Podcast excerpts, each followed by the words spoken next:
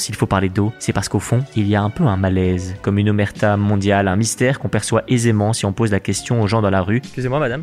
J'ai une petite question, je fais un reportage sur la journée mondiale de l'eau qui a lieu aujourd'hui. Je voulais juste savoir si vous saviez que c'était la journée mondiale de l'eau. Euh, bah, euh, Ça consiste en quoi euh, je pense qu'il faudrait plus d'une journée de l'eau euh, par an, mais il faudrait que tout le monde le sache. Et, Ah, et- et pourquoi vous ne le saviez pas Est-ce que vous pensez qu'il n'y a pas eu assez de promotion de cette journée Est-ce que les gens s'intéressent pas assez à l'eau Ouais, je pense, parce qu'en plus, moi, je travaille euh, dans l'économie sociale et solidaire, donc je serais assez bien placée pour le savoir. L'eau, c'est la vie.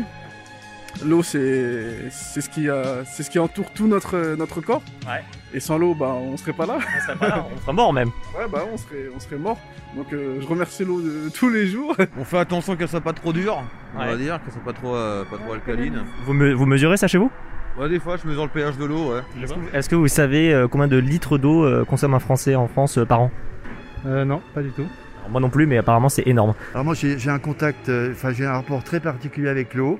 Pourtant je suis pas un signe d'eau, hein, je, suis, un- je suis un signe d'air, mais j'adore l'eau, j'adore nager, j'adore la pêche à la ligne, j'adore les, tous les sports nautiques. Enfin j'ai vraiment l'eau pour moi c'est Vous avez une idée pourquoi C'est par rapport à votre éducation pas du tout par rapport à bah, tout ça justement le fait d'être pêcheur aussi.